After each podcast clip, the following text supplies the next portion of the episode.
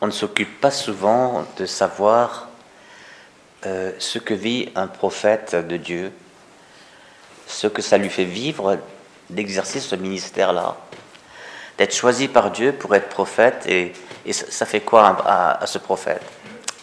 Donc vous vous rappelez Samuel, enfant, déjà un enfant miraculeux, il est tout ouïe pour le Seigneur, on peut dire. Hein.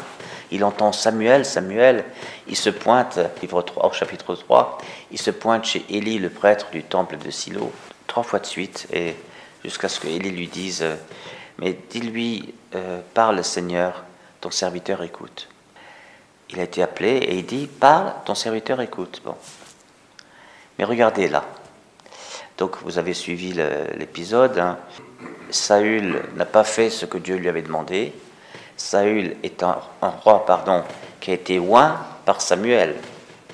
Hein, cette fameuse corne d'huile, c'est l'huile de l'onction, l'onction royale. Hein. Euh, il a été oint par Samuel et, Samuel avait complètement adhéré au choix de Dieu, hein, parce qu'il trouvait Saül grand, fort, brillant. Enfin, il avait toutes les qualités pour être le roi. Est-ce qu'on peut dire que c'était un peu son roi quoi? Parce que regardez, le Seigneur dit à Samuel Combien de temps encore seras-tu en deuil à cause de Saül? Qu'est-ce qu'il a, lui, à être en deuil comme ça? Vous voyez, il y, a une appropriation qui s'est faite. Je l'ai rejeté pour qu'il ne règne plus. Et d'ailleurs, Samuel a dit à Saül Le Seigneur t'a rejeté, tu ne régneras plus. Saül a continué de régner. Hein. À cette époque-là, Saül est toujours roi. Et voici que le Seigneur lui demande de oindre quelqu'un d'autre. Donc il y a un roi qui, a été, béni et, et oint par Samuel, donc il a reçu, dirions-nous, comme baptisé le Saint Crème, hein. le crème, chrismation, onction, tout ça c'est les mêmes mots. Hein. Et maintenant le Seigneur lui dit, euh, j'ai vu parmi les fils de Jessé euh, un fils de roi. Mon roi va sortir de là-bas. Et qu'est-ce qu'il dit? Comment faire? Saül va le savoir et il me tuera. Donc vous voyez que, que Samuel reste profondément normal. Hein. Bah, si je fais ça, euh, c'est comme un putsch, quoi. Je, deviens putschiste. Et donc on va me fusiller, quoi. C'est comme ça qu'on fait avec les, putschistes. Hein. S'il le sait, il me tuera. Et le Seigneur euh, reprend. Il tient même pas compte de ça. Emmène avec toi une génisse et tu diras, voilà. Le Seigneur est déjà dans la stratégie pour que Samuel soit accepté dans le village, à Bethléem. Bethléem, c'est pas du tout un, un, village connu. Et vous vous souvenez que euh, Hérode a fait, chercher les, scribes et tout ça en disant Mais où est-ce qu'il doit venir ce, Ah, mais c'est à Bethléem de Judée. Bon. Donc Bethléem, c'est la ville de David. Bon, mais, mais David était, c'était un simple bouvier, c'était un, berger. Donc pas connu. Donc on, apprend quelque chose quand un village d'Israélites euh, voit arriver un prophète. Ben, ils tremblent, ils tremblent de peur, parce qu'ils se disent, qu'est-ce qu'il va nous dire? Le prophète est considéré comme quelqu'un qui vitupère et qui rétablit la loi là où elle a été peu à peu abandonnée. Hein. Euh, le, prophète, il, n'invente pas une nouvelle loi, ou il ne prolonge pas la loi, il ne rajoute rien à la parole de Dieu qui est la, qui est, qui est la Torah, mais par contre, il ramène le peuple à l'observance. Or, on a toujours quelque chose à se reprocher. Hein, par rapport à la loi. D'où la, la, question des anciens qui vont à la rencontre de Samuel en tremblant, est-il dit Est-ce que tu viens pour la paix?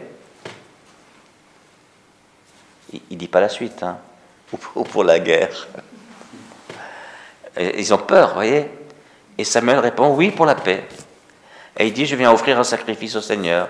Purifiez-vous, vous viendrez avec moi au sacrifice. Bon, ça, ça va un prophète qui vient et qui passe par là et qui veut, qui veut offrir un sacrifice de purification, il n'y a pas de problème. Voilà. Et alors, j'essaie, qui était sans doute le chef du village ou quelqu'un qui avait une grosse exploitation, il vient avec ses fils. Et, et Samuel se dit, eh ben voilà, Eliab, c'est sûrement lui, il recevra l'onction. Parce que c'est en apparence, il a aperçu Eliab. Il dit rien de lui, hein, mais le Seigneur dit à Samuel, ne considère pas son apparence, ni sa haute taille, car je l'ai écarté. Dieu ne regarde pas comme les hommes, les hommes regardent l'apparence. Seul Dieu regarde au cœur. Samuel est un homme archi, normal comme nous. Il faut qu'on comprenne ça. Quand, un homme normal devient prophète du Seigneur, il reste un homme normal. Et il n'est, il n'est, il n'est juste, précis, euh, fiable que quand il est inspiré. Son humanité ne devient pas une autre humanité. Il peut se convertir pour être à la hauteur, pour que sa chair soit à la hauteur de l'esprit, si je puis dire. Hein. C'est comme nous. Alors nous, nous on n'a pas un ministère prophétique, mais on exerce des charismes ou des fonctions. Si on est un peu juste euh, ou, ou même euh, carrément dans le faux dans nos comportements, on se convertit pour que notre comportement soit à peu près cohérent avec notre ministère. Ok. Mais alors lui, vous voyez, il est complètement normal. Il, est en train de faire son, son, casting avec eux, et il dit, ah, celui-là, il a une belle allure, euh, il, il, il fera un beau roi, celui-là. Voilà comment est Samuel. Voilà comment est Samuel. Et le Seigneur lui dit, ce n'est pas lui non plus. Et alors c'est là aussi que c'est intéressant, parce que il est capable d'avoir un avis sur la question, et il est capable d'écouter le Seigneur. D'abord de l'entendre, puis de l'écouter. Ça, avouez que c'est quand même fort, hein, parce que quand on a un avis sur la question, d'une certaine façon, euh, la question est réglée, et puis Dieu peut, peut aller faire autre chose. C'est tranché déjà, voilà. On n'écoute plus, puisqu'on a déjà. C'est pour ça que quand on fait un discernement, il faut éviter de venir avec la réponse toute faite. Hein. Donc on a le droit d'avoir un avis sur la question, mais on le lâche. Hein. La sainte indifférence. Apparemment, Samuel était dans cette disposition. Donc c'est super de voir cet homme. Il veut vraiment faire la volonté de Dieu. Il est quand même très. Il est, encore très du monde et de la chair. Hein. Voilà. J'essaie de à Samuel ses sept fils. Samuel lui dit euh, Le Seigneur n'a choisi aucun de ceux-là. C'est courageux de dire ça. C'est courageux parce que le père, il a dû se dire, euh, il a dû se dire, ça va être bien pour, pour la famille, quoi. Hein. Et il fait défiler ses fils, dont il est très fier. Et, Samuel lui dit, le Seigneur n'a choisi aucun de ceux-là. Un prophète n'a pas peur de décevoir. Un prophète n'a pas peur de décevoir. Vous voyez, il faut toujours revenir à pourquoi. Non pas parce qu'il est courageux, mais parce qu'il est prophète du Seigneur. Parce que lui, il s'est mis en second, et il a mis le Seigneur en premier. Donc, d'une certaine façon, ce n'est pas son affaire. Ce n'est pas son affaire. Donc, il dit ce que le Seigneur dit. Il fait ce que le Seigneur fait. Mais il ne prend pas les réactions des gens à son compte personnel. Alors Samuel dit à Jessé, N'as-tu personne d'autre? N'as-tu pas d'autres garçons? Ah, il reste encore le plus jeune. Il est en train de garder le troupeau. On va le chercher. Et Jessé fait venir le garçon roux. Je ne sais pas si c'était dans les, cadres à l'époque, les canons. Il avait des beaux yeux, il était beau. Bon. On ne représente jamais David comme un, grand gaillard, un, un Rambo. Hein.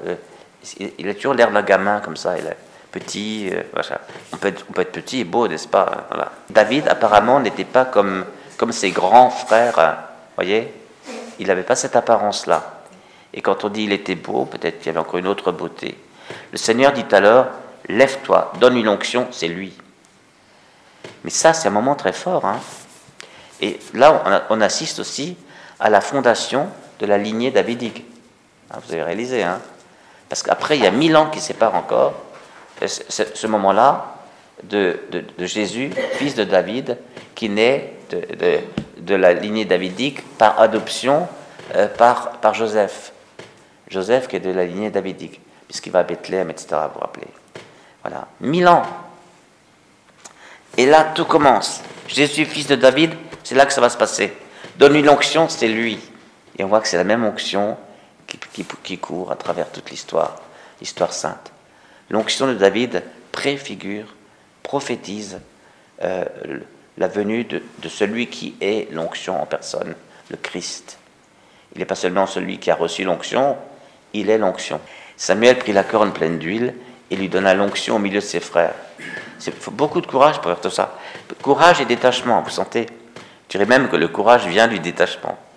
Parce que il, regarderait la tête des frères Je ne sais pas si étaient tous en train d'applaudir. Ils ont loupé, ils ont loupé le casting et, donc ils pensent peut-être que c'est pas, c'est quand même dommage que ce soit pas eux. Bon. Et lui, il est, libre, il est libre. Hein. Et l'esprit du Seigneur s'empare de David, etc. Et Samuel il se remis en route et revint à Rama. Bon, ça veut dire qu'il continue sa route et il ne s'attache pas.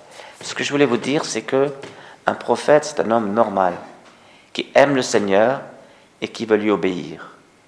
Mais il ne sait jamais à l'avance comment ça va se passer. Et il peut arriver des moments où euh, sa, volonté propre peut entrer en conflit avec la volonté de Dieu. Eh bien, c'est là que va se tester sa déclaration du début euh, Parle, Seigneur, ton serviteur écoute. Je suis ton serviteur. Donc, de toute façon, je vais faire comme tu veux. Parfois, on a dit ça, et quand ça arrive, on, oublie, ou bien on fait exprès d'oublier parce que ça nous embête. Voilà, c'est là que ça se passe. Et puis, il peut avoir une préférence, il peut, avoir il peut penser des choses.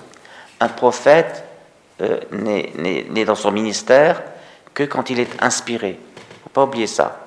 Et être inspiré, ça veut dire des choses très précises. Ça veut dire être dans l'onction, se mettre dans l'Esprit Saint, fréquenter l'Esprit Saint le plus possible, s'entraîner à vivre dans la présence du Seigneur pour aussi vivre après dans sa puissance. Mais, sachant qu'on est toujours capable de laisser, de, laisser à nouveau la chair passer devant. Et ça, ça fait l'humilité du prophète. C'est pas une honte que la chair passe devant, mais c'est une faille. C'est une faille. Du coup, un prophète n'est pas infaillible. Et, du coup, un prophète peut par exemple euh, accepter de se faire, de se faire superviser, je me souviens d'avoir été une fois en ministère avec un, prophète, visiblement quelqu'un qui avait un ministère prophétique très puissant. Voyez le genre qui disait, vous le monsieur du fond, euh, je vois écrit au-dessus de vous, euh, pas quoi, euh, chef de la chorale de votre paroisse, voilà. Et donc je, te le prophétise, je te l'annonce. Voilà. Donc ce genre, hein, ce genre. Pareil pour la guérison, etc. Et quand j'ai voulu le reprendre sur quelque chose qu'il a fait et qui, et qui n'a pas collé, ah, il m'a envoyé péter, vraiment. Euh, qui suis-je pour, pour lui parler comme ça? Il avait besoin de personne. Lui, quand il marche, c'est dans l'onction, etc. Sauf quand il n'est pas dans l'onction et qu'il croit l'être. Et, et là, j'étais très impressionné. Alors, on lui avait dit, l'équipe d'animation de ce rassemblement, on lui avait dit, euh, ce temps-là, on va l'animer ensemble. Il a dit non. Euh, moi, j'ai un ministère particulier confié par le Seigneur. Je ne peux pas travailler en groupe. Donc, j'y vais seul. Donc, vous voyez, il a refusé les autres. Et il est, il, est parti devant tout seul. Et il s'est planté. Et quand j'ai voulu en parler avec lui, il m'a envoyé péter. J'en ai parlé à l'un de ses supérieurs plus tard, qui m'a envoyé péter aussi parce qu'ils avaient besoin de lui, et, etc., etc., tant d'autres choses. Mais ils étaient tous en train de dérailler les uns après les autres. Vous voyez, un, prophète peut, peut, déraper, euh, donc il faut qu'il faut ait quelqu'un à côté de lui, avec qui il, revoit un peu ce qu'il a vécu, comment il a vécu, si ça a été ou pas. Et s'il vit ça, le prophète, alors il, il demeure dans l'humilité de celui qui sait que l'Esprit Saint n'enlève pas la chair, et c'est juste une question de priorité. À quoi je donne la parole aujourd'hui euh, dans les pensées que j'ai? Est-ce que j'attribue à mes pensées une qualité infaillible ou est-ce que j'accepte que ma pensée puisse être charnelle? Voilà. Et elle n'est juste que quand elle est inspirée. Voilà. Vous voyez, tout ça, c'est très intéressant, hein, cher Samuel. Amen.